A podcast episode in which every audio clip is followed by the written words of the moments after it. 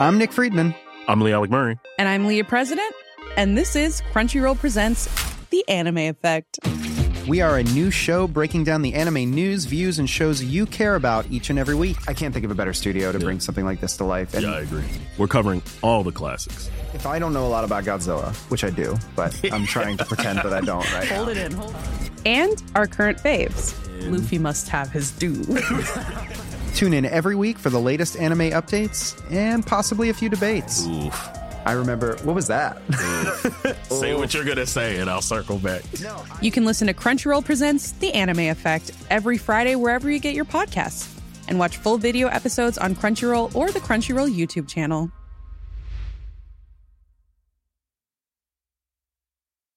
Hey, I'm Ryan Reynolds. At Mint Mobile, we like to do the opposite of what Big Wireless does. They charge you a lot, we charge you a little. So naturally, when they announced they'd be raising their prices due to inflation, we decided to deflate our prices due to not hating you. That's right. We're cutting the price of Mint Unlimited from $30 a month to just $15 a month. Give it a try at mintmobile.com slash switch. $45 upfront for three months plus taxes and fees. Promo rate for new customers for limited time. Unlimited more than 40 gigabytes per month. Slows. Full terms at mintmobile.com. Hey, I'm Ryan Reynolds. At Mint Mobile, we like to do the opposite of what Big Wireless does. They charge you a lot, we charge you a little. So naturally, when they announced they'd be raising their prices due to inflation, we decided to deflate our prices due to not hating you. That's right. We're cutting the price of Mint Unlimited from $30 a month to just $15 a month. Give it a try at mintmobile.com slash switch. $45 upfront for three months plus taxes and fees. Promo rate for new customers for limited time. Unlimited more than 40 gigabytes per month. Slows. Full terms at mintmobile.com. Y a los clientes, ¿sabes qué? Si alguna clienta o alguna novia futura ve, le gusta. Una el- novia tem- futura. una- ya estás pensando en cambiar. No, no, no, no. Yo le llamo novia a, la cli- a las clientas, sí, sí. Mm. tengo que decir eso.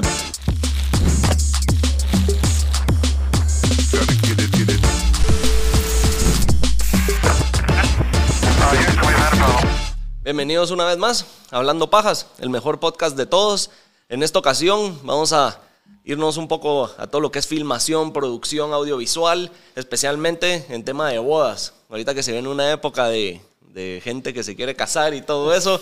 Y qué mejor que tener aquí a Rodrigo Sardo. Él es un argentino, videógrafo, especialista en bodas y pues tenemos la oportunidad de que nos acompañe aquí en este episodio. Así que bienvenido Rodrigo, gracias por compartir tu tiempo con nosotros, por estar acá Bueno. y venirnos a contar qué, qué haces, cómo lo haces, cómo empezaste en todo este rollo de la filmación y qué haces en Guatemala. ¿verdad? Bueno, muchas gracias por, por la invitación. Este, sinceramente, es mi primer podcast, el primer podcast que soy Ah, invitado. Soy consumidor de Ah, podcast. pues, tengo el Ah, honor de, que- de- de ser el, Sí. el primero. Así que muy contento de estar aquí, muy contento de estar en Guate. Este, y bueno, no sé lo que quieras que, Que- más que o menos hablemos. empecemos. Ahí como... ¿Cómo empezaste con todo lo de la filmación o qué hubo ahí en Rodrigo que dijo, lo mío es agarrar una cámara y estar filmando? Bueno, es muy gracioso que siempre a veces cuento, me han invitado a algunos congresos y he, y he contado. Este, tengo como el recuerdo de muy chico, tipo 10 o 11 años. En mi casa siempre hubo como una cámara de esas analógicas viejas Ajá. de VHS. Este, y recuerdo que estábamos en la casa de mi abuela y mi abuela se estaba preparando como la casa porque la dejaba, se mudaba, se, es- eh, se vendía. Y recuerdo este, haber tomado esa cámara, mis padres me dejaban usarla como para jugar, y recuerdo haber grabado todos los, los espacios de la casa eh, este, con la cámara, ¿no? Iba como todo con la cámara, y este es el baño. Como documentando el es tour de la casa. Exacto, este es el baño, esta es la casa. Con 10 años, creo, bastante pequeño, ¿no? Este, mm, y tengo como ese recuerdo este, que, los, que lo sentí como que, se- que, que funcionaba como, bueno, esto, esto va a pasar, en esta casa no vamos a estar más, esta casa de mi abuela se va a vender. El único que recuerdo El que me va a único quedar. recuerdo documental que va a quedar lo hice yo y, y recuerdo... Y después pasó el tiempo, con el tiempo es como que lo relaciono con lo que hago mucho ahora. Es documental de bodas. Sí. Son películas de bodas. Y, que al final es lo único que le queda a los novios. Exactamente. Y las fotos, ¿verdad? Pero, exactamente. pero así de poderlo vivir, el momento, revivir esos momentos, es el video. Exactamente. Entonces lo, lo relaciono mucho y es un recuerdo de, de una edad muy temprana, 10 años, me- 10, Desde 11 ahí. años me parece que este... Y, y bueno, creo que eso creo que marca un poco este, a lo que me dedico y lo que me gusta hacer hace ya casi 10 años, ¿no? Ya 10 años de andar 10 años. haciendo solo bodas. 10 años. Pasé... ¿O antes- has trabajado en algún otro tipo de producciones que no sean bodas? Al principio también hacíamos, este, aquí le llaman quinceañeras, Sí. también. Bueno, cumpleaños de 15, hacía bautizos y videos de, de otro tipo de cosas. Pero en, algún en un momento me, me, me centré solo en bodas, porque me gustaba tratar con gente adulta, con gente grande, me parecía... Viste, con quinceañeras uno se la pasa haciendo videoclips Sí. de, de- de moda y te tiene que gustar dirigir a un grupo de chicos y tenés que gritar. O, Es otra cosa. es otra cosa. Entonces eh, me fui centrando más en bodas, me fui especializando. Empecé trabajando para otros estudios, entonces cubría este, jornales. ¿no? Me llamaban, me decían, Rodrigo, hay una boda el 10 de octubre, hay una boda el 15, agendala. Bueno, Y llegar a la boda, hola, ¿cómo se llaman los novios? Y se llaman Cristina y, y, document- Luis, y- o- y Luis. Y trabajar para, para... Y llegó un momento que me picó el bichito de decir, bueno, yo quiero ¿por qué no hago yo lo mío? mis propios clientes. Quiero mis propios clientes, quiero mi propio estilo. Porque uno se tenía que adaptar al estilo de- del estudio para el cual trabajaba. En esos estudios también ya, eh, te pedían edición o solo entregabas el contenido. Al principio empecé como editor, entonces no participaba del evento y después me fui metiendo en el evento, ¿no? Y, y gané mucha experiencia con eso, ¿no? Trabajando viernes, sábado, domingo. En Argentina las bodas son distintas, son muchas horas. Se trabaja durante la madrugada también. A veces salíamos a las 6 de la mañana de las bodas, es de día. ya de día. Te da el sol acá. Ya solo Eh, querés dormir y... y es tremendo, son a veces 14 horas de trabajo y eso me dio una escuela fantástica y, y aprendí con gente realmente muy talentosa. Entonces tuve mucha suerte de, de entrar de con poder gente... tener esos Eh, exacto, inicios en la industria. Me acuerdo que me mostraban una cámara de esas grandes, ¿no? Las, no voy a decir el modelo porque la gente no sabe. eh, completamente completa de botones. Dice, dice, ¿cómo voy a aprender ¿Qué es esto? esto? ¿Cómo voy a aprender que- para qué sirve cada botón, no? Y, y bueno, uno va agarrando experiencia y, y así me fui metiendo en, en los eventos. Este, y bueno, empecé a tener mis propios clientes. El primer año tuve dos bodas, tres, cuatro. El segundo tuve diez. Empecé a... Poco a poco la pelotita de la nieve fue pelota, creciendo. Sí, sí, sí. Como todo. Como ¿verdad? todos, Así ¿no? nos Como pasa a todos, todos. ganando ¿verdad? experiencia, Así sí. es. ¿De qué parte de Argentina sos? Nací en Capital Federal, en el barrio de, Belgr- de Belgrano, este, así que soy porteño. Sos porteño. Soy porteño. Y ahí viviste toda tu vida. Toda mi vida, sí. ¿Y Sí, sí. cómo caes en Guatemala? ¿Qué hizo que Rodrigo viniera a Guatemala? Bueno, súper este, raro. Lo de mi experiencia con Guatemala fue. Em, mi portfolio empezó a crecer en cuanto a bodas eh, fuera de Argentina también. ¿no? Te empezaron a buscar. Me empezaron a buscar, tuve una, una novia que se casó, tuve una novia, yo digo, No perdón, te- perdón. no tu novia. Cuando digo tuve una novia, eh, significa que tuve una clienta. De ahí van a decir, este sí es un mujeriego Este que tuvo como mujeriego. 25 novias al año. Este argento es bien mujeriego. Este, tuve una clienta que se casó en Buenos Aires y estaba muy conectada, eh, trabajaba en Broadway, ¿no? en, en- en Estados Unidos. Entonces quedó tan contenta con su video em, que en un viaje que yo ha- hacía para New York me dijo, qué bueno que vas a venir, te voy a hacer una publicidad para que vos por ahí a conseguir una boda en, en- en New York. Sería mi... Este, yo quería tener portfolio fuera. En Argentina ya tenía un montón de portfolio. Quería tener bodas en el exterior, ¿no? Y Te habías York- topado. New York para nosotros en Sudamérica es la meca, es este, wow. Son como 15 horas de viaje. O sea, hacer un viaje a los estados viniendo una de Sudamérica aventura. es una gran aventura y es, es bien costoso. Entonces, este. Y a, a esa distancia que te estén reconociendo Exacto. tan lejos es también un honor. Exacto, exacto. Entonces tuve la suerte que esa novia tenía mucho, mucha llegada con, con- con- con- su gente local. Y dice, el videógrafo de mi boda va a venir a, a New York, esto que el otro, si se están por casar, novia, fíjense el portfolio. Y, y había puesto su video ahí.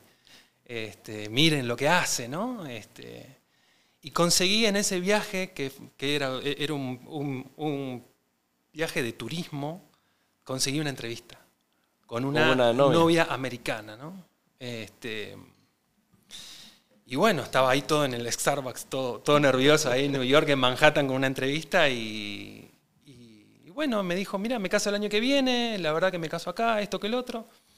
Este, hasta tenía miedo presupuestarle, ¿no? Porque digo, uy, ¿Cuánto? no? presupuesto, ¿Cómo? es carísimo ir a New York. Un viaje a New York de, de- desde Buenos Aires y de vuelta cuesta mil dólares, puede costar mil, mil doscientos dólares. Entonces, ¿cómo hago para meter mis honorarios en el- ese viaje, no?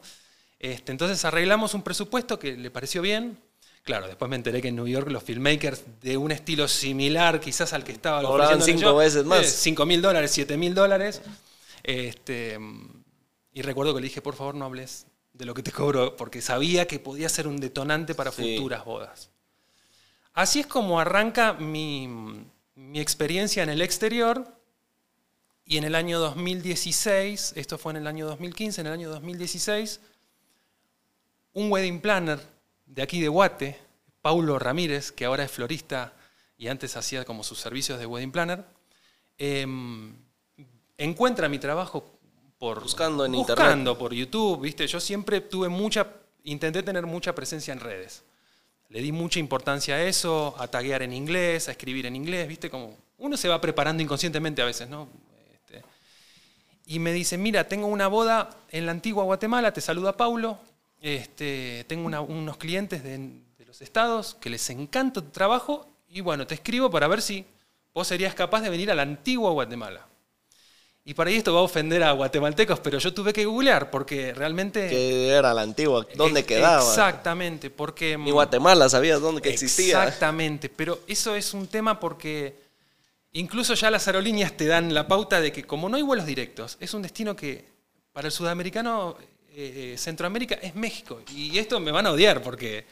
No, pero, Pero, sí, es verdad, es verdad. Yo tengo conocidos en Sudamérica, en Argentina, he tenido la oportunidad de ir dos veces Ajá. y mucha gente no sabe de Guatemala o no sabe que es Centroamérica o creen que es México, o sea, Mm. de creo que Panamá para arriba lo ven uno solo hasta Estados Unidos. Exacto, O exacto. sea, sí, sí, sí he tenido esa Mm. experiencia. Sí, sí, sí, sí. Y, mm, y bueno, cuando empecé a googlear y cuando me em- empecé a decir, ese es un destino de bodas. Esto es Es fantástico. una locura, como dicen Ah, ustedes. Es una locura. Chabón es una locura, o sea, bien en términos argentinos. Sí. Este, y mm, empecé a ver volcanes, de repente, volcanes. Nosotros no tenemos, vol- no- el territorio argentino es, Plano. es recto, o sea, 4.000 kilómetros para allá y 3.000 kilómetros para arriba. Este, Bueno, pero la parte de los Andes que tienen ustedes y todo están eso las es... montañas, Sí. este, los Andes, nevados, hermoso la Patagonia. Pero de repente volcanes activos, ¿no? Volcanes activos, este, ruinas, mil, 1750, y- conventos de 1700, en ruinas, wow. Y lo vi como una oportunidad. Sí, claro, le digo, abril 2016, vamos. Em, esta es mi, mi propuesta, ¿no? Y ahí ocurre que no todo es color de rosas. Ahí ocurre que el cliente dice, y yo no era caro, no estaba cobrando caro, ¿no? Era una oportunidad, digo, voy a invertir Pero en esta... también los... eh, o sea, el hecho de venir, el buscar hotel, los viáticos, Exacto. pues, tiene un costo. Tiene un costo. Y no es, no es barato venir de Buenos Aires a Guatemala, no hay vuelos directos, tenés que ir a Panamá, hacer una escala de una hora. Em, es casi tan costoso casi a veces como ir hasta Madrid. O sea, Sí. no, las aerolíneas, viste, los destinos, viste cómo los manejan, ¿no? A Miami sale más barato que ir a, Que venir a Guatemala. a Guatemala. Este, y había un problema de, de presupuesto. Los novios no querían. Les gustaba mi trabajo, pero No querían le, estaban, gastar. no le estaban gustando mi, mi El- presupuesto. Lo querían de gratis. Exacto. Entonces negociación va, negociación viene. Este, ¿Has visto los memes esos de que, pues yo que estoy en la industria, me salen ahí en Instagram Sí. memes de todo lo de filmación y te dice la expectativa del cliente y aquella producción, cine y presupuesto y Exactamente. para filmar con el celular. Sí, sí, así sí. queda, así pasa. ex- eh, eh, eh, la expectativa y la realidad. ¿no? Este, y yo ya estaba con un portfolio seguro. Yo estaba seguro de lo que es lo que estaba entregando y los novios sabían. Este, Sí. Espero que no entiendan español y, y escuchen el podcast. No, No, pero, es una ¿sabes historia- una cosa? Es una manera de valorar el trabajo de uno. Exactamente. Y no puedes venir y denigrar tu trabajo por... Yo, o sea, no me confundan mis palabras. Yo muchas veces sí he hecho trabajos que bajo el presupuesto con tal de ganarme un cliente. Exacto. ¿Por qué? Porque yo sé que, ok, tal vez ese es el costo de poder ganar a este cliente. Sé que pueden venir más trabajos a futuro porque como lo mío es trabajar con marcas, pues es algo que es continuo, no es una boda. Los novios no se casan todos los meses. Claro, claro, claro. una boda todos los meses. Sí, sí. Entonces, bueno, con tal de entrar Sí, con sí. este cliente, Sí, sí. bueno, pues ahí se va un poco de trabajo extra, de más, gratis, o pues ahí va un poco más barato porque sé que pues viene más o me abre más puertas. Exacto. En tu caso, es Son- una vez y no los volvés a ver, creo yo. Claro, pero hay ciertas inversiones estratégicas que algún uno hace y dice, bueno, voy a invertir en este, en este, en esta, en, en este destino. Yo invertí en Guate. O sea, dije, yo voy a tener en mi, en mi vidriera una boda destino en Antigua Guatemala. Este, entonces, es una oportunidad, me están buscando de, una, de Centroamérica. eh, eh, a ver, quiere decir que mi trabajo está trascendiendo, vamos a... Entonces, acomodé un poquito la cosa y me, vine, y me vine para la Ya le gustó a los novios, bueno, ahí Le sí. gustó a los novios porque acomodamos alojamiento y bueno. Entonces este, me queda como anécdota eso de decir, eh, hay, ciertas, hay ciertas cosas que uno apuesta en la vida que realmente son, te, eh, te cambian, te cambian la se vida. pagó. Se pagó. Se pagó y ahora estamos viviendo en Antigua. Estamos viviendo hace ocho meses en Antigua, Guatemala, con mi novia Federica. O sea que el 2016 veniste a esa boda y hasta cinco años después regresaste. No, Cuatro, cinco años. regresé casi todos los años siguientes y, y a veces venía dos veces por año. ¿Solo a bodas que te buscaban o a, a, bo- pasear? a bodas, porque resulta que en 2016, en abril de 2016, me vine por, un- por esa boda en Antigua Guatemala, hice un video y a la gente le encantó. Lo levantó guatemala.com, dijo, miren esta boda, esta boda destino, se eligieron Guate para casarse. Eso es lo que me gusta también mucho de Guate. Acá la gente es muy eh, orgullosa de su país. Entonces, este, cuando suceden algunos eventos o cosas que, que son llamativas, este, bueno, hacen bulla. me encanta que, le- que- que- que son así aquí, que, miren esto, miren este, nuestra antigua, miren cómo se luce. o- y tuve mucha suerte que fue muy replicado ese video. Todavía está en YouTube, tiene casi, do- para un video de bodas, casi 12.000 o 13.000 reproducciones en cinco años. Este, Es- es está bien bastante. posicionado. Sí, Sí. generalmente los videos de boda eh, es difícil que se, se vean mucho porque... ¿Cómo te encuentran en YouTube si te quieren ir a ver el video? Eh, pueden buscar Rodrigo Sadro con Z o Rodrigo Sadro Films. Este, ahí está todo mi portfolio en YouTube. También está mi Instagram. También Em, está ahí, para que vayan a ver, que no es mentira lo que dice. Este es una boda y, y bueno, esa boda tuve suerte, se replicó mucho y al año siguiente, hola Rodrigo, vi tu video en las ruinas de Santa Clara, me caso en la antigua. Vamos de vuelta. 16 horas de viaje, vamos a Panamá, vamos a Antigua, volvemos y yo, ten- yo seguía con mi trabajo activo en Argentina. Argentina. Entonces de repente... Ahí ya estabas solo con tus clientes, ya no trabajas para la agencia. Estaba solo con mis clientes. Tenía alrededor de unas 15 o 20 bodas al año. Por ahí una, una era en Guate, de, de- de- de la repercusión que había tenido esa boda, y alguna que otra por ahí en New York. este, Que te seguía Entonces está- allá. Claro, mm, eh, un- ese grupo de amigos de New York se estaban empezando a casar. De hecho, hace un mes eh, tuve una boda de otro grupo de amigos de ese mismo, de ese mismo cliente, ¿no? Este, mm, así que casi todos los años y a veces hasta dos veces por año. Te tocaba estar viniendo. Me venía a la antigua, ya tenía como un grupo de, ya me conocía a alguna wedding planner extra, eh, tenía como reuniones con colegas que, que- que se enteraban que venían y hacíamos como una especie de workshop o mesa, me invitaban a cenar y teníamos conversaciones este, con colegas.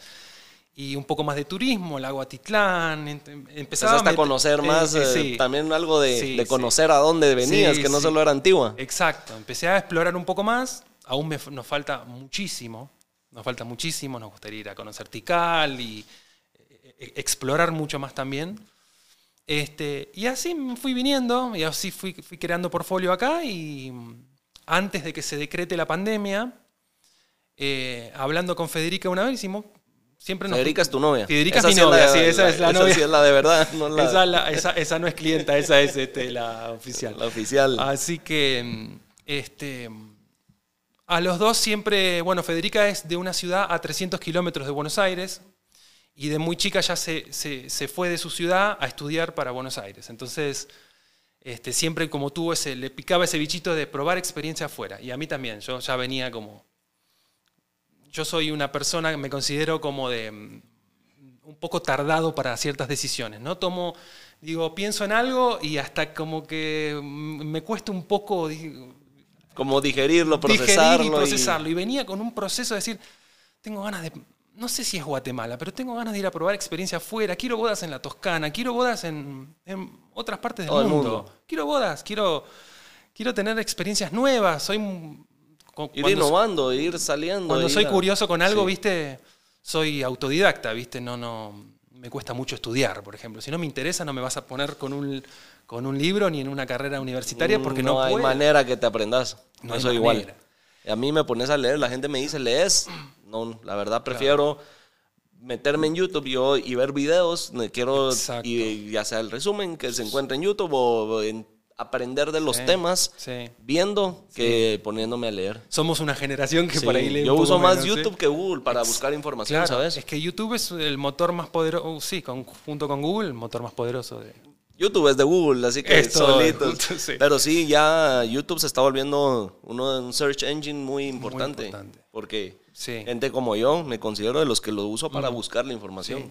Sí. Ya prefiero estar viendo un video, se me queda más viendo que leyendo. Exacto. Y hay de todo, ¿no? Cómo reparar una consola de audio, cómo este, hacer determinado truco. Eh, y sí, sí, también autodidacta. No sé a lo que iba, pero bueno. Hablando de, de YouTube y de cómo aprender, ¿cómo aprendiste todo esto de filmación? ¿Fuiste a la escuela a aprender? ¿Tuviste cursos? ¿Lo aprendiste en YouTube? Yo mucho de mi trabajo lo aprendí practicando y bueno, ahora quiero saber cómo se hace tal cosa, cómo se opera la cámara, cómo se hace esta transición, qué son los frames per second, con Claro. todo eso. YouTube, YouTube, YouTube. ¿va? Sí. Bueno, un poco fue la escuela que tuve esa de, de estar en los eventos, de aprender el funcionamiento de las cámaras. El tema de la edición yo lo aprendí, me siento viejo diciendo esto, pero eh, me acuerdo que bajaba videos de la enciclopedia Encarta. ¿Te acordás la Sí, Encarta? donde- que todavía metías el disco a la computadora. 98. Sí. Entonces cuando Se te acababa la, la información y a sacar el disco, a meter el siguiente, a seguir. Exacto, Sí. y tenía una librería de videos, era como el Google nuestro. Sí. A ver, me siento súper viejo, o sea... A todos los generación Z que nos están eh, No escuchando. porque YouTube- no YouTube- saben lo que era eso. Tremendo YouTube, eh, me parece que es ¿Cuántos año años no- tenés? eh, No te 35, pregunto. 35, 35. Somos de la misma edad. Parezco de, de 19, pero bueno, tengo... este, Yo también, se ven 35. las canas, qué bueno. Bueno, Sí. somos del 86. Sí. Em, ¿Qué te iba a decir? Entonces estaba el Adobe Premiere 6.5, Adobe Premiere 5.1, ¿viste? Es el Adobe Premiere. Y la única forma de conseguir video en punto .avi, ¿te acuerdas del punto Sí. .avi? Este, era bajándolos de la Encarta o ent- entrando en el directorio de la Encarta y compilando con música de fondo. Así aprendí a editar. Este, y después aprendí un poco más también con el tema de que me, me traían los cassettes que se grababan en las bodas y aprender cómo es el tema del ritmo, cómo musicalizarlo. Y, y me parece que después me metí en YouTube para aprender. Y el año de la, el año de la cuarentena, que fue un año que a mí se me suspendieron todas las bodas, yo tenía como 15 o di- o 20 bodas agendadas y de un, de un viernes para un sábado, Nada. pandemia. Y dije, ¿cómo, cómo, cómo puedo aprovechar este tiempo que voy a estar en casa? ¿no? Y me metí a aprender color. Ok. Era como Todo lo que es colorización. Todo lo que es color. Cambié, dejé de usar el Adobe Premiere, el Adobe Premiere me metí Ahí la- colorizabas. en Premiere no tanto, o sea, tenía como ciertas técnicas de color un poco básicas, Ajá. este, pero me, me metí a full con DaVinci Resolve y me metí a, a aprender colorización. Y todo con YouTube. Todo, todo con, me hice, tengo playlists completas de tutoriales, desde los más simples a... y Hasta más avanzado. Sí, y creo que no hubiese sido el resultado igual si me metía en una... Ponerle que exista una escuela de color en Argentina, que no sé si hay. Meterme en una escuela con libros ya hubiese sido distinto, Sí. eh, quizás. Y eh, bueno, entonces aprovechaste la pandemia a, puro contenido de YouTube y a colorizar. A colorizar, aprender colorización fuerte, ¿viste? Como, Con todo. Porque me agarró como ese He visto en tu Instagram que metes como un eh, antes y después de que se ve la Claro, colorización, el proceso y eso. Sí, sí, me gusta compartir el proceso. No sé qué tanto le gusta a las novias, qué, qué tanto les interesa a, a los clientes de bodas. Eh, hubo un par de clientes que me, lo- me lo destacaron. Me dicen, me encanta tu color. Porque, Pero te digo Saben. una cosa, bueno, es que no sé, yo lo veo porque como estoy Sí. en eso, como que sí me fijo en esas cosas, pero creo que cualquiera puede diferenciar entre un video de mala calidad y un video de buena calidad. sí. el poder demostrar tu proceso, que entiendan que no sale de ese color y que Claro. tiene esas Sí. tonalidades desde la cámara, Sí. que es parte del trabajo que Exacto. uno hace, que no, no solo es venir a agarrar la cámara, a filmar y ahí está tu video y ahí está. Es que es todo parte de todo. Es decir, bueno, acabo de ver este film de boda, este video de un minuto y medio y me emocionó. eh, y, es, y es un todo. Es la imagen, es la música, son los momentos que uno selecciona y es el color. Sí, acuérdate que con el color puedes cambiar el mood. Así como aquí vemos algo que nos representa como más frío, le ponemos un tono más cálido y ah, no este está en, en un horno, en un sauna caliente. Eh, O sea, claramente, claramente. Cuando, Podemos expresar colores, sentimientos con la colorización. Entonces el poder transmitir eso, no solo con la música sin- o la escena que estás eh, sí. viendo y los tonos, complementa todo el, es la sensación, es el feeling que le... Es muy importante. Por ahí un cliente no dice, la verdad que me gustó este video por el color, pero es, es parte del todo, ¿no? Este, y generalmente en las bodas se da, por lo menos en mi caso, que a mí me gusta una tendencia a los colores cálidos, porque los colores cálidos transmiten... Como el- es la muy cercanía, la Sí, armonía, más... Sí, eh, sí, sí. A veces se ven algunos videos de boda que son tonos fríos este, y decís, "Mm, eso está mal colorizado. ¿Qué es esto que esas estoy pieles, viendo? esas pieles Te ofende. azules, esas pieles azules podrían haber sido mejor expuestas Sí. o mejor corregidas. No, es un, es un trabajo. Es un Para los que quieran que Rodrigo esté en sus bodas, entiendan que no solo es ir a filmar. Sí, pero ahora es Bueno, una. es llegaste un- después de sí. la pandemia aquí a Guatemala. Ajá. ¿Ahí tomaste en la pandemia, tomaste la decisión de venirte o, o qué Mi- pasó, qué hizo? Fue complicado. El año de la, de la pandemia fue complicado porque nosotros teníamos eh, fecha, teníamos boleto de avión el 22 de abril del año 2020 para venir a vivir a Guate. O sea, ya lo tenías planeado. Lo teníamos planeado. Entonces tuve una boda en febrero aquí en Antigua, en el lago, que fue en colaboración con otro, con otro colega. Y, y se empezaba a escuchar ya en Antigua que había que, que conseguir alcohol en gel porque había un virus chino o de... Que, Ya empezaba a haber ya algo. empezaba a haber un coso, entonces este, ya empezábamos a viajar, viste, nos lavábamos la mano de más, y vuelvo a Buenos Aires y sí, porque em, creo que fue, sí, finales de febrero, marzo, viste, mi cumpleaños, este, ya como que se, se sentía en el aire. En Argentina se decía, no, el virus no va a llegar, este, viste, como... Y mm, se suspenden los vuelos, se suspenden primero las bodas, ¿no? Más por ahí, por el mediados de marzo, y se nos suspende el vuelo del 22 de abril. Bueno, ¿Qué hacemos? ¿Qué hacemos? Teníamos casi entregado el departamento, habíamos vendido carro, habíamos... ¡Oh! No sabes lo que es. Deshacerte de todo para mudarte a otro país. Pelar un departamento, mis equipos, mi carro, mis cosas, el, eh, el alquiler. Entonces, eh, la renta. La renta. Este, No, el alquiler también, sí. Y mm, nos reprograman en un principio para mediados, nos cancelan sobre... Había muchas cancelaciones, muchas. Y al final- esa incertidumbre que ya pues, todos conocemos Exacto. que causó el Sí. virus. Sí, tremendo. Y el, después de cuatro o cinco reprogramaciones, el 9 de diciembre 2020, logramos este, viajar, tuvimos que cambiar, en vez de ir a Panamá, volamos por American a, a Miami y bajamos este, a Guate. Y ahí empezó nuestra, nuestra vida aquí en Guate, ¿no? ¿Y qué tal? ¿Directo agen- Antigua? Directo Antigua, agendando muchos trabajos por suerte. Empezó la temporada fuerte en, marzo. boda. Bueno, todas las que estaban en el 2020 que se reprogramaron para Sí, nomás en sí. finales del 2020, principios de este año, Sí. pues creo que había trabajo. Había, sí, hubo mucho trabajo en, en fe- eh, marzo, abril, mayo, y bueno, ahora vino la época de lluvias, aquí en Guate Se se, separa tranquiliza, un poco se el- tranquiliza un poco y ahora bastante, sí, mucho trabajo por suerte y con muchos colegas amigos y muchas reuniones y hemos ido a la, a la playa, hemos ido a, bueno, hemos, la verdad que estamos muy a Te has gusto. dedicado Estamos un poco a conocer más sí, el he país. conocido mucha gente, sí, y muy bien recibido, la verdad que Las bodas que te tocan hacer, ¿las haces siempre en Antigua o te ha tocado venir a la ciudad también? Por el momento no, pero tengo algunas bodas agendadas este, Para en la ciudad. En la ciudad, sí. sí. ¿Tus clientes, la mayoría, son eh, locales o gente que viene de fuera a hacer sus Sí, bodas? la mayoría son americanos, que se casan, Que que vienen- con un grupo de amigos, generalmente a veces entre 20 y 60 personas, este, eligen una ruina muy bonita y vienen, se quedan está. 4 o 5 días, van al lago, este, hacen actividades, esas son las bodas que más me gustan hacer y como en el mercado que estoy Aquí en- Ese es tu en nicho. Guate, ese es el nicho. Pero he he hecho bodas chapinas, este, muy interesantes también. ¿Qué es, qué es lo que más te ha sorprendido de Guatemala? Que no te lo esperabas ya viviendo acá.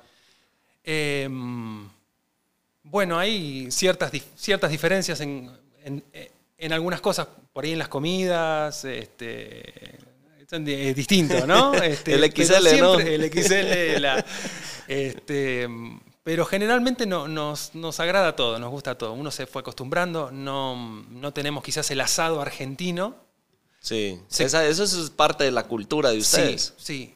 Y nosotros imagínate que quizás todos los domingos nos juntamos en familia a comer asado. Y aquí todos los domingos. Es, es religión. O, o eh. pastas, ¿no? Somos este, descendientes de italianos, como Sí.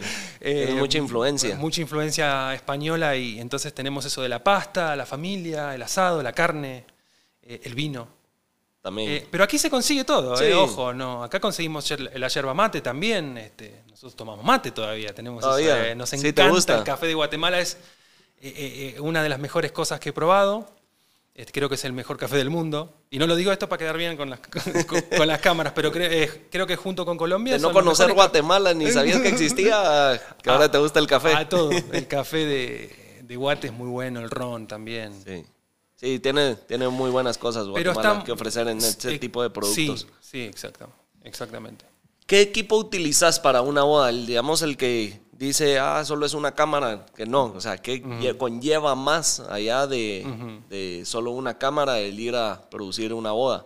Hay gente que te ayuda, estás vos solo, ¿qué, qué conlleva en e- temas equipos y gente? Mira, siempre tengo un segundo cámara. eh, como una- ¿Argentino? No, ¿O no, te lo no, conseguiste aquí en es Guate? Aquí, aquí, aquí. Estoy este, trabajando con, con algunas, con algunas personas que son segundas cámaras míos, guion asistente. Como que los tengo como ahí como, como asistente, segunda cámara. Este, y en cuanto a equipamiento, presto mucha atención a lo que es sonido, mis equipos de audio, mis grabadoras de sonido e iluminación. Además de lo que es cámara, lentes y, y esas cosas. Porque para mí es un factor clave para contar una buena historia. Si no hay buen sonido, No engancha gente. Eh. No engancha gente que mire algo. Este, y la iluminación es importante, porque si bien ahora las cámaras son bien Pero digamos sensibles... en una boda, ¿cómo controlar la iluminación? O sea, en una iglesia, en la, durante la misa, Ajá. sé que puedes llevar tipo de luces como estas, los paneles LEDs que tenemos Sí, acá, puedes sí. acomodar una que otra cosa, pero a la hora de la fiesta y de todo eso, que no puedes estar moviendo todo Claro. y te, te toca estarte moviendo mucho y detrás de los novios y agarrar Sí. esos momentos peculiares, ¿cómo controlas el, o qué haces ahí? Bueno, por ejemplo, es un poco de, de an- de anticipación también, ¿no? Si sabes que vas a tener un baile de novios que se va a suceder dentro de los próximos 15 minutos más o menos, este, sabes que tengo mi luz, mi trípode direccional, alguna que otra indicación, eh, chicos, la luz les va a dar acá, eh, y, y tengo mi luz para, para mi- el primer baile, por ejemplo. Eh, y son bastante portátiles las luces. Yo tengo luces pequeñas, relativamente pequeñas. La montas encima de la, cámara. Las voy no me gusta la luz directa. Ok. Eh, me, me gusta más la luz cuando va como a 45 grados. es- separa un poco al sujeto del fondo y lo hace más interesante el. el- Ok. el Ya tienen el primer tip de Rodrigo. Ahí tengo un tip.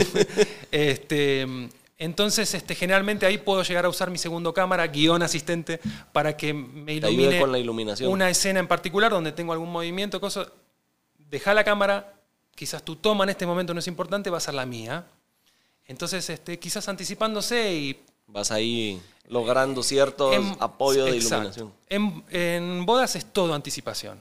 Anticipación y tener el timing. Tenés que tener el timing porque te podés, te podés tropezar arriba de un. que puedes caer en la fuente como el meme. Sí, que viene caminando y viene caminando y se cae en la fuente. Es, es, un po- es mucho de eso. Entonces vos anticipás momentos y sabes cómo tenés una sola chance.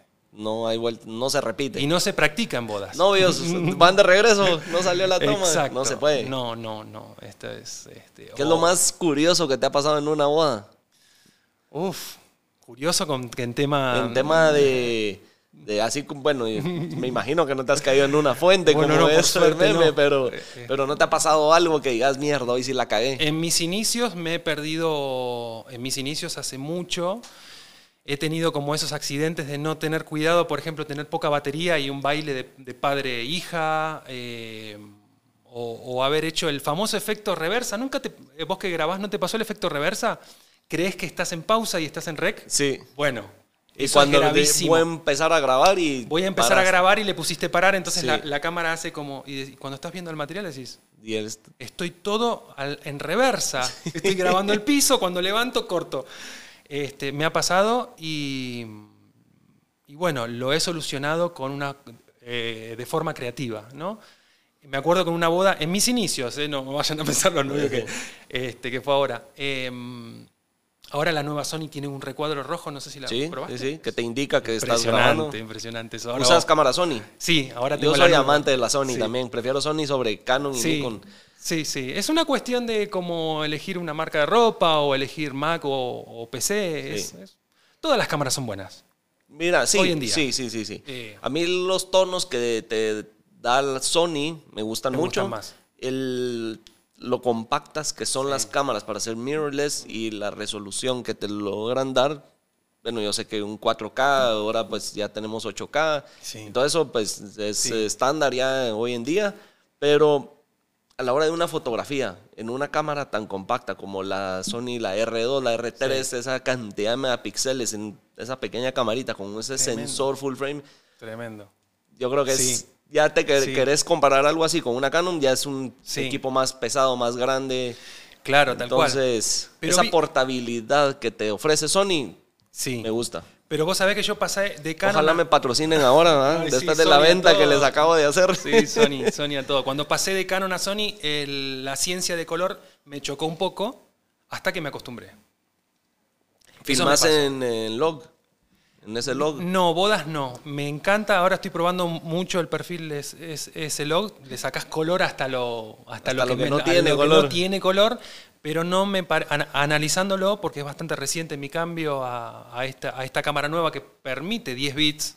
Estamos bastante Sí. técnicos, pero permite 10 bits. No considero un workflow bastante sencillo para lo que es una boda. Que a veces son casi cuatro horas de material. Uno no puede grabar cuatro Y horas ves en todo eso. Sí. O sea, es volver a ver, ver la boda a la hora de editarla, todo, o sea, o ya es medio sabes qué cámara tienes buenos momentos y como que vas jalando ya solo el material o si ves todo el contenido nuevamente. Me suelo acordar de los momentos, pero eh, siempre empiezo por los audios.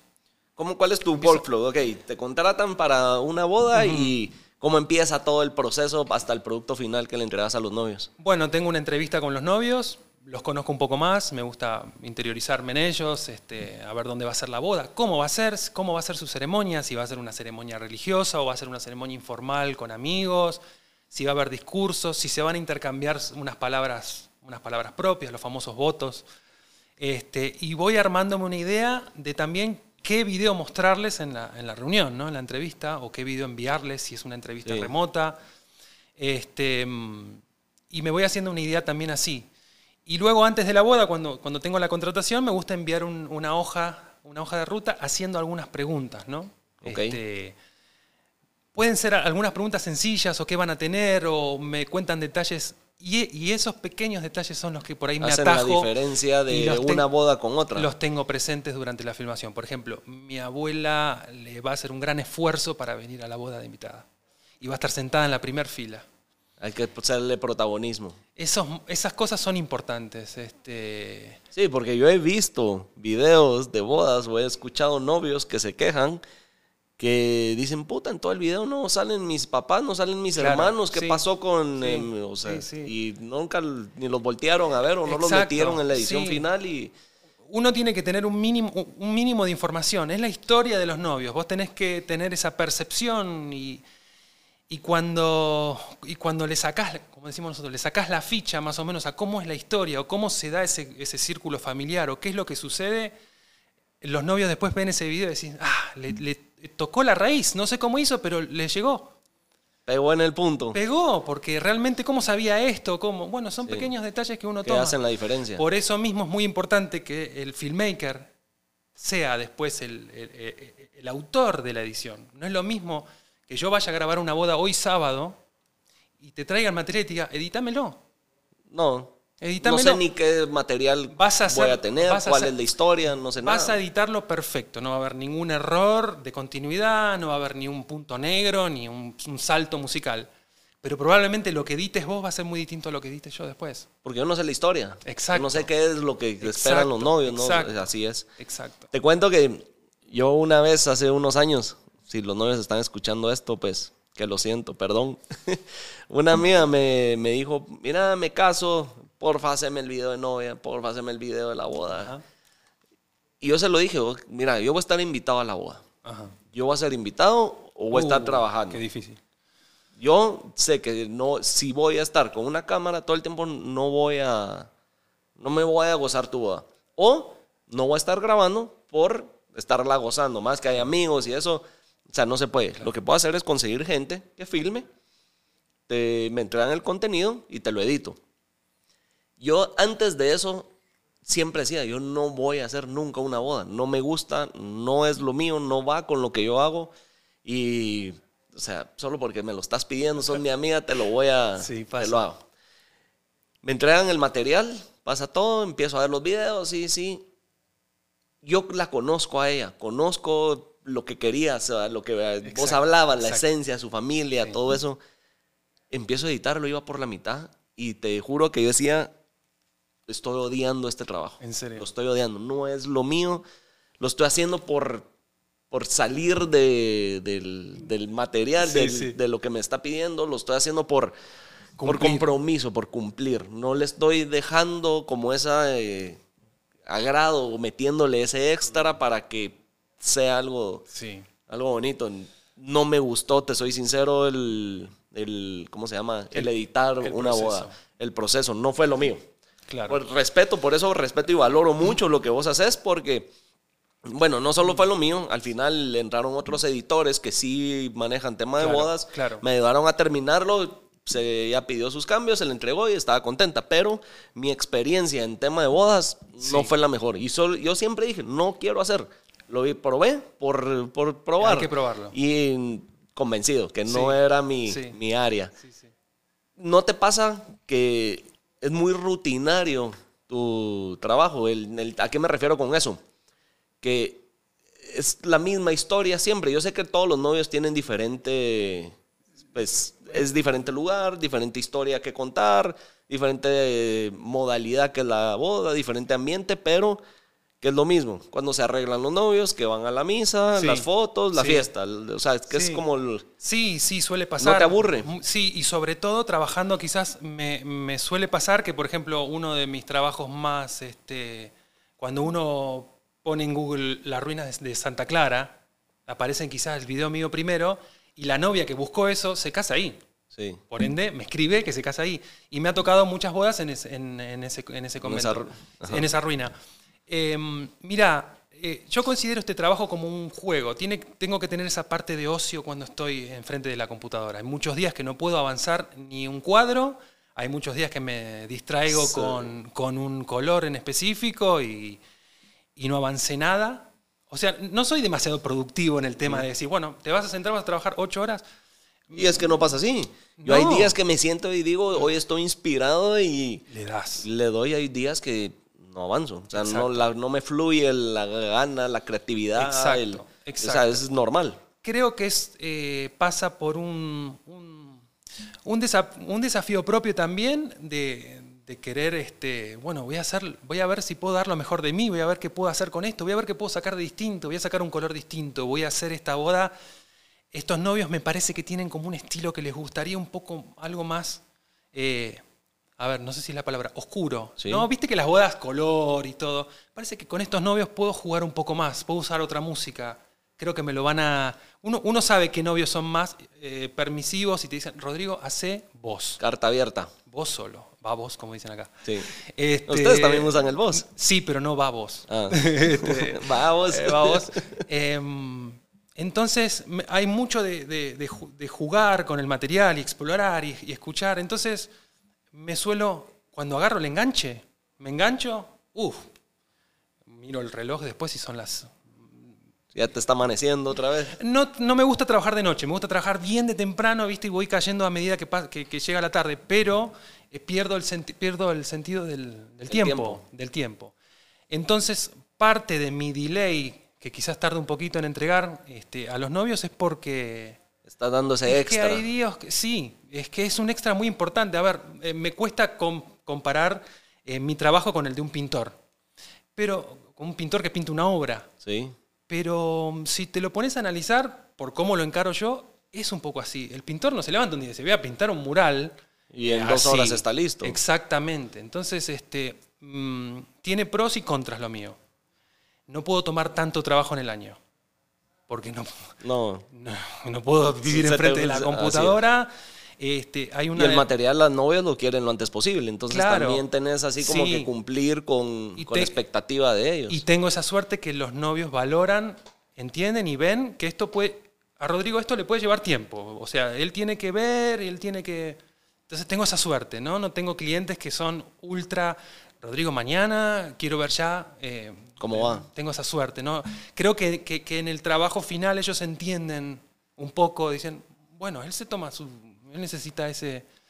Con esto no quiero decir que soy, eh, voy, soy un pintor y cosas, Ajá. pero quiero explicar un poco por ahí para que la gente entienda que, a veces. que no solo es, Ex- eh, como hablaba al exacto. principio, venir, sacar la cámara, boom, aquí está tu video, sino hay un proceso. Yo y, supongo eh, que eso rompe trabajo con esa de- rutina que me preguntabas. Ok. Pero el- sí, bueno, hace sentido. Y es tu manera de no caer en que es repetitivo y lo mismo, y lo mismo y lo mismo, que Exacto. a menos a mí me, me aburre lo mismo y el, esa repe- el ser repetitivo. Repetitivo. Sí, yo por eso a la hora de trabajar con, con productos, con marcas, es estar innovando campañas o ver qué se me ocurre, cómo Sí. presento este producto de una nueva manera. Entonces estar Exacto. creando y que la cabeza vuele casi que a diario. Pero seguro que te viene un cliente y te dice, no, yo quiero esto. Ah, sí, Y toca. vos, y- y vos le decís, mira, pero podemos hacer así, que la lata gire así. No, No. yo quiero esto porque se lo vi Así a- es. Sí, hay clientes que te dicen qué es lo que quieren y casi que se lo, que se lo produzcas Sí. tal cual. Hay otros que te dan Exacto. carta abierta a decir, Exacto. vos mira qué haces, Exacto. pero teneme una buena foto. Entonces esas compensan el... Lo- esto tal cual así. ¿verdad? Lo bueno es saber transmitir bien cómo uno le gusta trabajar y cómo este, uno se vende. Es venta. Al es, como final uno- eso es- es. es- es la apreciación del cliente que tiene sobre tu marca. Sí. Mira, lo que me ha servido a mí es que esos clientes que me dejan ser más creativo, expresarme más, lo uso de portafolio para decir, mira, esto es mi trabajo. Entonces, Exacto. hagamos algo más así. O la gente ya sabe de ese trabajo, entonces me gusta. Entonces, vámonos por esa línea. Claro. Que te deja ser más si hora- trabajar en el exterior, probablemente necesites poner en tu portfolio que trabajas en el exterior Sí. para que te lleguen cosas del exterior. Porque si no, la gente no adivina. O sea, no voy a contratar a, a- a este chico que hace producciones audiovisuales de productos en Guatemala. Tenés que mostrarte al mundo, tenés que salir Sí. para arriba. Y enseñar que se hacen cosas fuera también. Exactamente. Sí. Así que ya saben, y hoy en día con todas las redes sociales es muy fácil Es darse a conocer. es gratis. Sí, están escuchando este episodio gratis, así que tomen Es nota. gratis. No le vamos a Donde cobrar. sea que estén. No le vamos a cobrar. Sí, por ahí, por todos Qué. Mm. los tips. Y... ¿En las bodas no te ha pasado? ¿O que, eh, bueno, que estás filmando, vas conociendo a los novios desde el inicio, no los novios, Sí. a los invitados desde el inicio y obviamente con los tragos, pues Ajá. uno va descontrolándose más y que pasan situaciones que vos decís, este no era el novio de ella y paran ahí todos revueltos Claro, o unas cosas que quedan en video que Sí, bueno, generalmente uno se cuida un pudieras poco. que pueda romper relaciones Sí. con lo que Uno, uno, ves, ¿o no? uno se cuida un poco con. eh, eh, a- porque generalmente eso sucede al final del evento, ¿viste? Sí, uno cuando ya la gente tiene ya- ¿no? Y uno también piensa, ¿esto le va a gustar a los novios ver reflejado en su video o no el le va a gustar? borracho ya con la corbata en la Exacto. cabeza y eso. Exacto. Pero han pasado algunas historias. En Argentina hace un tiempo ha pasado, había pasado en una boda que eh, un invitado se había puesto como pesado, ¿viste? Y bueno, había tenido un- y se, se han terminado ¿Hacia vos? piña. ¿O No, no, entre entre, invitados? entre- entre invitados, ¿no? Y vos se han ahí, terminado agarra- esto se vuelve viral, Se lo ha, termi- se ha terminado el evento por, por, por, Por por cier- sí, eh, un invitado, ¿no? Este, pero mm, qué sé yo, sí, pasan, pasan, pasan a veces cosas, entre familias pasan cosas a veces también, este, la mamá de la novia con la mamá del novio. eh, uno, y vos uno estando sobrio y, porque- viendo ahí sí. metido en la boda, No, te das más cuenta En la que... iglesia, Ah, también. sí. Uno, uno, porque se juntan dos familias, uno tiene que entender eso. Y a Sí. veces no todo es. Eh, se arman buenos escándalos. Se andan buenos escándalos. Y, y uno que está perceptivo, tanto el fotógrafo como el videógrafo, que estás con todas las, las antenas paradas porque estás registrando. Uno se da cuenta. Hay una, ahí hay una pelea, ahí hay una. un- Ahí, hay Ahí un- está pasando Ahí algo. se llevan mal. Me han dicho, novias me han dicho, mira, podemos evitar a la novia de mi hermano porque cre- creemos que no le va a durar. Sí. Podemos evi- Así- evitar en el video es la chica de rojo. Y tratar de no Y- incluirla. Y, no la incluís, porque te, mm, y después, revisando la edición, quizás la edición final no está, no sale, no existe. Entonces- la magia de la edición, ¿no? Sí, no. Este, Eso, eso yo le explico a muchos, que no solo es el equipo, es a la cámara No, el sí. que hace un buen video. Sí, no porque tengo sí. el- el- una cámara de cine, no. puta, el equipo, sale un video. ¿Vos algo. sabés cuántos clientes me preguntan qué cámara uso? Cero. En 10 años, muy, nadie, a nadie le importa. Vos hoy podés comprar un- el equipo que podés acceder y realmente las cámaras cada vez vienen. El, a- el Sí. iPod- está bien, no, vas a ves- grabar una ves boda en con las redes sociales, no, pero ves en las redes sociales un video. Hoy en día esto tiene muchas Sí, funciones sí. que no se tenían, eh, o sea, Exacto. vos necesitabas una cámara de alta producción que hoy en día aquí las tenés. Entonces salen muchos buenos, eh, o sea, filmógrafos o Mm. Sí, sí. gente que filma Sí. Utilizando esto y vos decís, puta, ¿y cómo hizo esa toma? Claro. Y el, efecto, es decir, el slow motion y la transición y sí. está en edición. O sea, la cámara no te da ese, eso. Exacto. Y hay mucho que se está viendo que es un problema de sobreutilizar los recursos. Y uno de esos recursos es el dron. Sí. Eh, A todos, lo- a todos les gusta el dron. Y de repente ves un video que aparece con una toma de dron y después seguida de otra, y después seguida de otra, y después seguida de otra, y el lago, y la montaña, y el... cos- El sobreuso también causa un efecto totalmente contrario a... Vos en una historia podés iniciar con una toma de dron, no necesitas más, no necesitas sobreusar los equipos o mostrar... este Porque causa el efecto inverso. Sí. Me está sobremostrando que se compró un dron, que se tiene un estabilizador de mano, los lentes son súper nítidos. Bueno, qué lindo. Pero la historia, Y la vamos. esencia, Ahí ¿a ¿dónde está, ahí está. El sobreuso de los- del equipamiento, de, la- de toda esta tecnología, nos puede causar un, un efecto con, No puede ser beneficiado, o sea, puede que no sea tan beneficioso Sí. como se espera. Sí, hay, hay muy buenos Está bien usarlo, pero Hay muy buenos videos grabados a, a- digo, videos de boda grabados a una sola cámara. sí. Con cámara en mano. Ni siquiera un monopié, ni un trípode, Ni ni, nada. nada. Cámara en mano. Hay gente que sabe utilizar muy bien su equipo sí, y Sí. Creo que hay una tendencia que se viene a un downgrade, ¿se dice? Downgrade, ¿no? Un- un- vamos un escalón. atrás. Vamos para atrás porque a mí me pasaba, hay mucha gente que me consulta por Instagram, ¿qué lentes me compro? ¿Qué lentes usás? ¿Qué lentes me compro? Eh, y a mí me pasaba cuando empezaba que, por ejemplo, bueno, digo, necesito tres o cuatro lentes. Bueno, y entonces llegaba a la grabación, abría el bolso y decía, ¿y cuál uso? Entonces una... por gusto eh, llevabas todos los lentes, exacto. parabas utilizando el mismo o entre dos sacabas exact- todo. Exacto, entonces una gran forma de saber qué lente necesito eh, es saber, bueno, qué focal estoy más acostumbrado. Me gusta el 50 milímetros, me gustan, me gustan tomas más angulares, entonces primero descubrir en qué focal uno se siente ¿Cuál más es tu cómodo estilo? y después vas. Uno necesita una gran, gran, tremenda inversión, salvo que quieras montar un estudio de televisión que necesitas las cámaras de televisión, la iluminación. Este, Pero se puede empezar con, se puede empezar con lo que se tiene. chico con lo que se tiene. Sí. Sí. ¿A dónde has llegado con esto de ir eh, filmando bodas y haciendo bodas fuera en el exterior? ¿Qué países o qué ciudades o qué es lo menos esperado donde te ha llevado este trabajo? Sí. Eh, creo que uno de los eventos más importantes que tuve fue en Marruecos, con un grupo de filmmakers, Ismael González y Andrés Proaño, que fueron, eh, hicimos como una alianza. Eh, Ismael ahora está viviendo en México, es argentino viviendo en México, en Riviera Maya.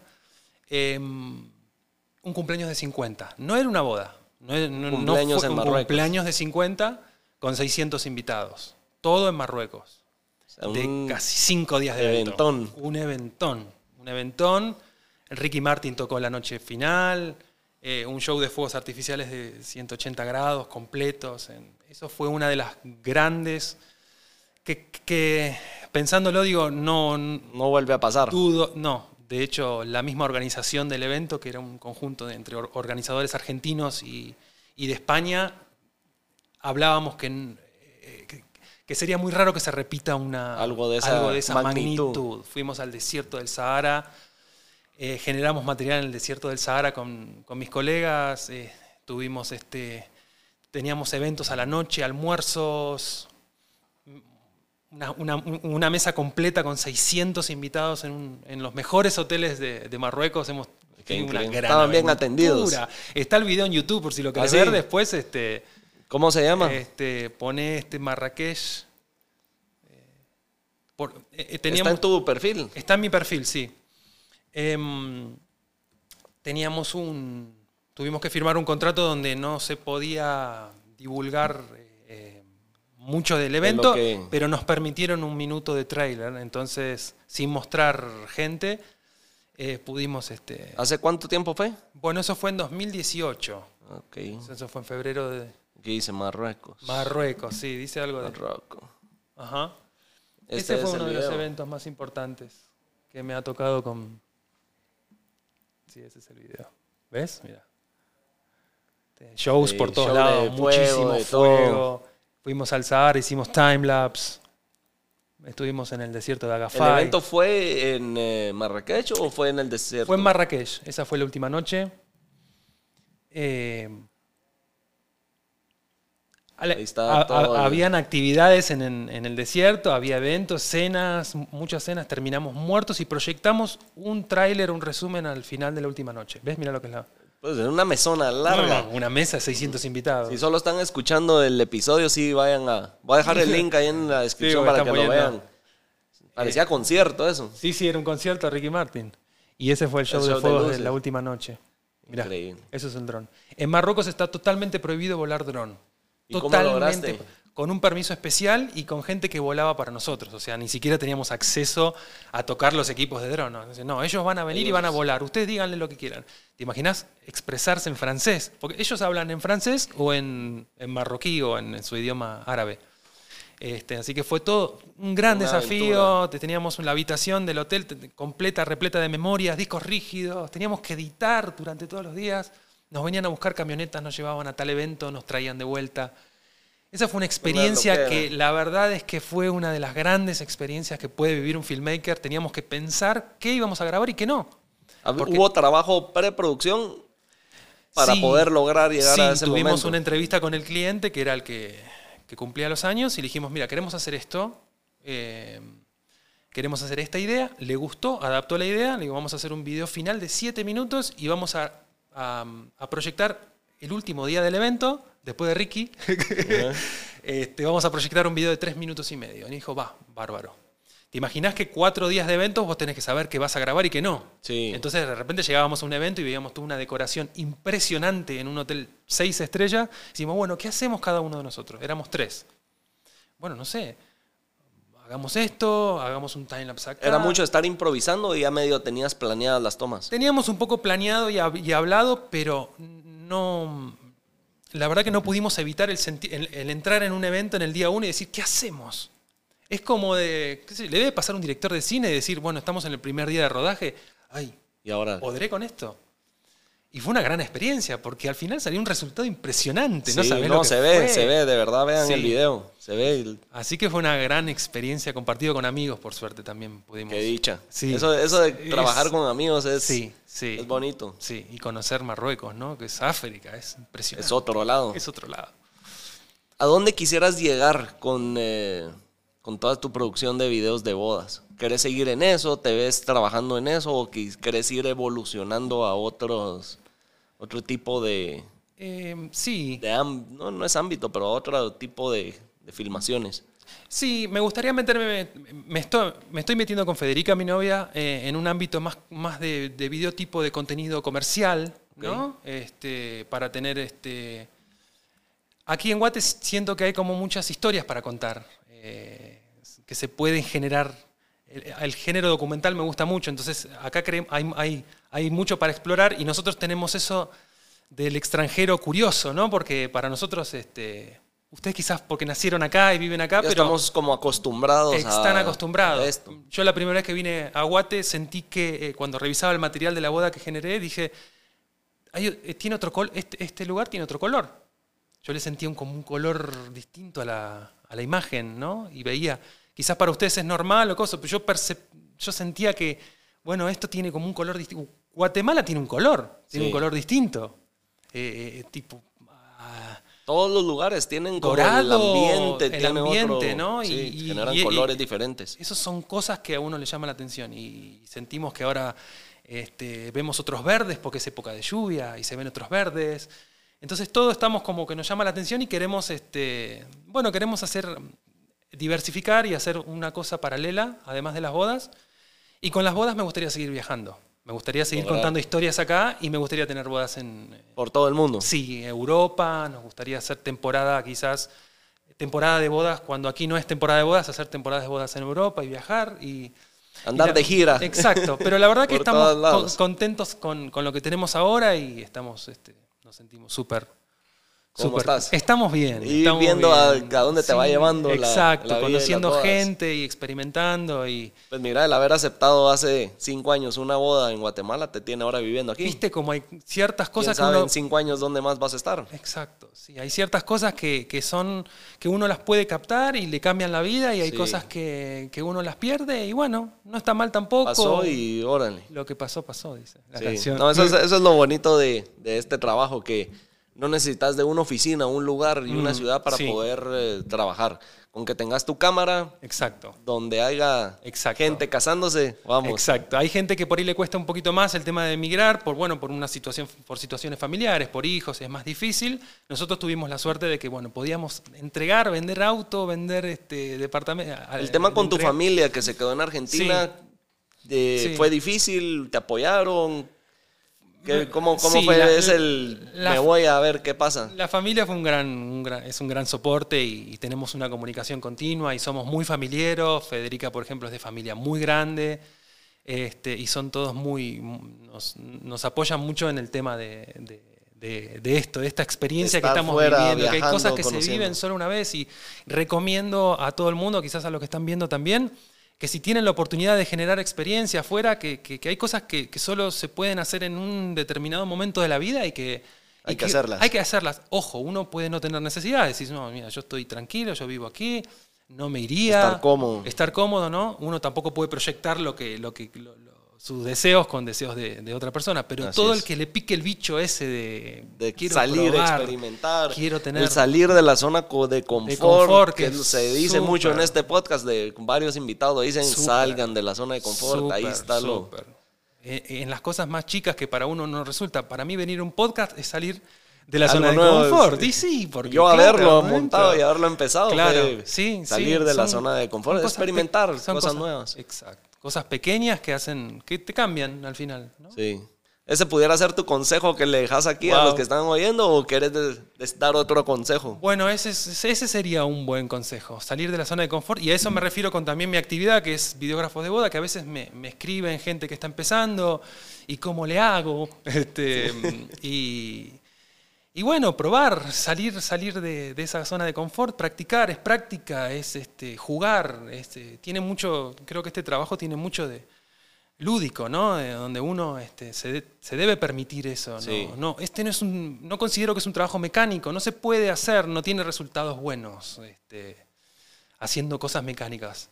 En algún punto puedes llegar a decir, ojalá fuera una máquina que uno mete, eh, mete el video ahí en Y una máquina y lo hace. saca editado y el cliente puede pasar a retirarlo mañana, señora, ¿está listo? Cabal. Pero no. Pero esa es la magia de cada videógrafo. Te aseguro que grabamos la misma boda, vos y yo, y tenemos videos totalmente Claro, diferentes. Puede ser. Sí, así, sí. así es. ¿Por qué? Porque mi manera de expresarme Es es, diferente a la de vos. Sí, vos sí. contás una historia diferente a la Sí, mía. exacto. Y eso es lo bonito La de esto. música. Y ahí es donde también Exacto. los clientes, ¿por qué escogen a diferentes videógrafos? No solo, no solo es por el precio, que mucha gente dice, Claro. "Ah, este es caro, este es barato, sino tienen que ver cómo cuenta la historia, tienen que ver cómo es su trabajo, Exacto. cómo es su, su manera de presentar el, ya sea el producto, o la Claro. boda, o la historia, o sea, todo tiene un porqué. Al final, aunque no lo crean, también somos artistas y es parte de, ¿por qué mí- compras el cuadro de tal artista? Porque Claro. te gusta su arte Claro, y no el sí. otro. ¿verdad? A mí la palabra artista siempre me costó un poquito, pero bueno, es una cuestión de que uno a veces, este, no sé, no, no. Ay, ¿cómo voy a...? ¿no? Por ahí es un poco de tema de, de- de valorarse un poco fuerte Sí. a uno mismo, ¿no? Y bueno, Te voy a compartir un video, ahorita ahí te lo voy a mandar, que vi de un eh, videógrafo de, de Sudáfrica. Ajá. Donde él tenía esa como conflicto de Sí. si un videógrafo era artista, Artista o no. no, claro. Y entrevista a más videógrafos de todo el mundo. Ah, mira. Y cada quien tenía su opinión diferente. Entonces, está Sí. interesante. Bueno, buenísimo. Ya sí, te lo voy a compartir. Sí, lo quiero ver. Para verlo. Qué bueno. Pues, Rodrigo, muchas gracias Bueno, por estar aquí, por venir a compartir un poco de tu trabajo, de lo que haces, cómo llegaste a Guatemala y seguro vas a ir por todo el mundo haciendo bodas porque tu trabajo sí es increíble. Bueno, Así muchas que gracias. Muchas gracias. Muy gracias agradecido de que- nuevamente por estar acá y este espacio, habernos atendido, pues, dado este espacio porque estamos grabando sábado en la mañana. Sí, hermoso. Desde las 8 de la mañana estamos juntos. Eh, yo ayer me fui a tomar unas cervezas con unos amigos, Ah, así mira. que fue levantarme, venir Bueno. acá y... Bueno, gracias por atenderme en este horario. No, Este, ahí sí que uno se acopla con tal de Bueno. poder contar con invitados como vos. Me alegro mucho, estoy muy contento que me hayas invitado y, y bueno, gracias a todos por, por, por escucharme, por ver el, el episodio. Muchas gracias. Vayan a ver su trabajo. Ahí te lo voy a dejar en, la descripción para si se están casando. Ahí tienen que le haga boda. Gracias, gracias. Gracias, Rodrigo. Gracias a Nos vos. vemos en el siguiente episodio. Suerte. Tired of ads barging into your favorite news podcasts? Good news. Ad-free listening is available on Amazon Music for all the music plus top podcasts included with your Prime membership. Stay up to date on everything newsworthy by downloading the Amazon Music app for free or go to amazon.com slash news ad free. That's amazon.com slash news ad free to catch up on the latest episodes without the ads.